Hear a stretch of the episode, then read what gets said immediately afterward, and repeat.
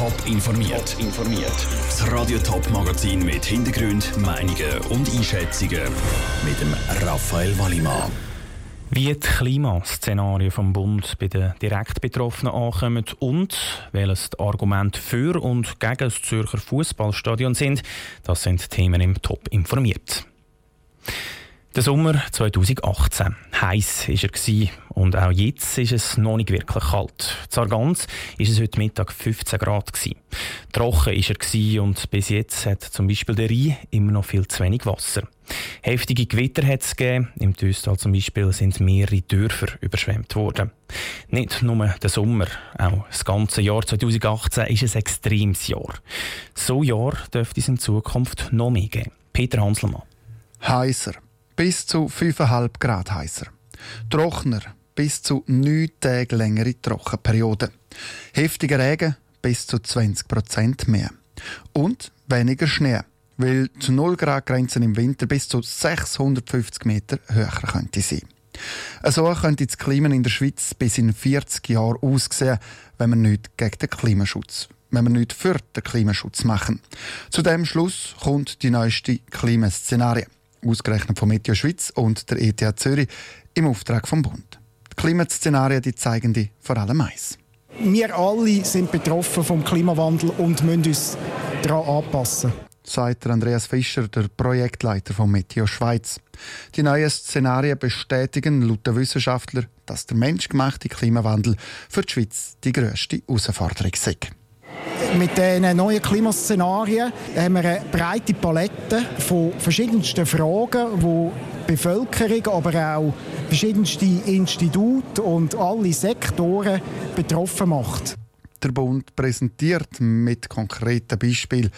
Mit einer Bäuerin, die wegen der Trockenheit weniger Gurken erntet, mit einem Hausbesitzer, der wegen dem Regen immer wieder einen überfluteten Keller hat, eine Großmutter, die wegen der Hitze nicht schlafen kann und ein Bub, der mit seinem Schlitten im Gras stecken bleibt, weil es in der Schweiz im Jahr 2060 eben weniger Schnee hat. Der Beitrag von Peter Hanselmann.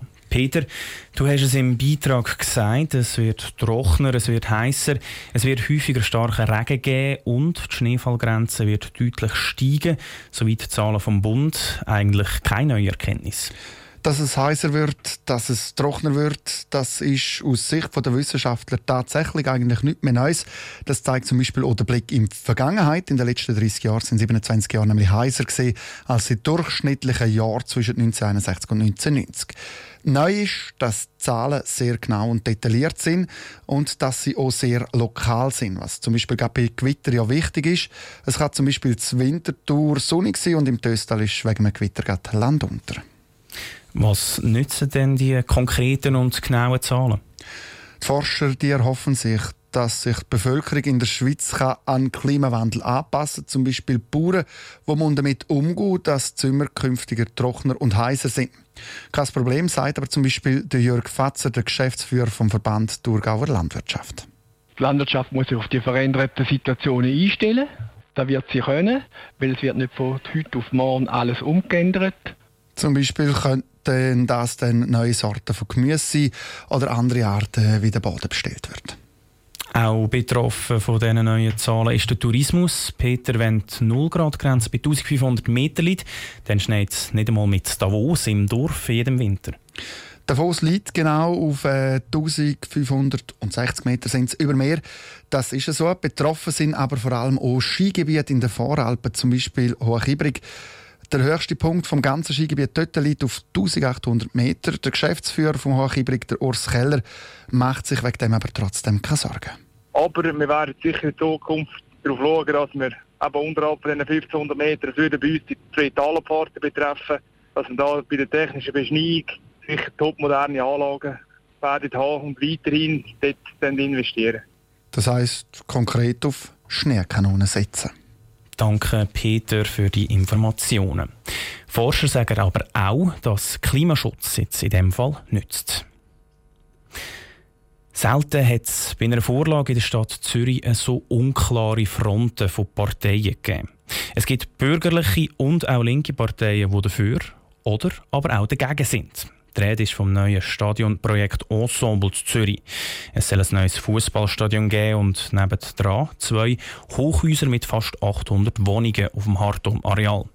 Über das stimmt das Zürcher Stimmvolk am 25. November ab. Was dafür und was dagegen spricht, im Beitrag von Andrea Nötzli. Vor zehn Jahren ist das alte Hartun-Stadion in der Stadt Zürich abgerissen worden. Seitdem spielen gerade beide Fußballclubs FC Zürich und Grasshoppers im Letzigrundstadion. Das ist aber eigentlich für Leichtathletik gedacht. Darum müsse es dringend ein neues Fußballstadion in der Stadt geben, argumentierte Marcel Gognolet, Präsident vom Stadtzürcher Fußballverband und Co-Präsident vom Ja-Komitee Projekt Ensemble. Ein echtes Fußballstadion, der Fußball in der Stadt Zürich braucht das. Nicht nur die zwei Profivereine, sondern der ganze Fußball, auch der breite Fußball braucht zwei Spitzenvereine in Zürich, die sportlich Erfolg haben, die wirtschaftlich können überleben. Die zwei Hochhäuser sind Bestandteil des ganzen Projekts. Irgendeiner Form muss das finanziert werden, das Fußballstadion. Das ganze Projekt kostet fast 600 Millionen Franken und soll privat finanziert werden. Gegner hätten gern, dass alles so bleibt, wie es ist. Weil auf dem Harturm-Areal hat es im Moment viele Grünflächen, die dann überbaut werden. Die 800 Wohnungen sind vor allem für Reiche, kritisierte Markus Knaus vom Gegnerkomitee IG Freiräume. Wir haben die höchste Dichte in der Stadt Zürich, in Zürich West heute schon. Das heisst, wir haben wahnsinnig viele Büros, wir haben viele teure Wohnungen, aber es fehlt an Frei- und Grünräumen und die letzte Oase, die wir hier noch haben, wird jetzt mit diesem Projekt zugebaut. Die SP von der Stadt Zürich hat nochmal eine ganz andere Meinung. Sie ist für ein Stadion, aber gegen die Hochhäuser. Darum hat sie eine neue Initiative lanciert. Wenn das ganze Projekt an der Urne abgelehnt wird, dann soll das Stimmvolk können über ein Stadion ohne Wohntürme abstimmen. Der Beitrag von Andrea Nötzli. Eine Umfrage vor gut zwei Wochen von Schweiz aktuell hat gezeigt, dass das Stadion zu dem Zeitpunkt knapp wird angenommen werden. Die Abstimmung ist dann am 25. November. Top informiert, auch als Podcast. Mehr Informationen gibt es auf toponline.ch.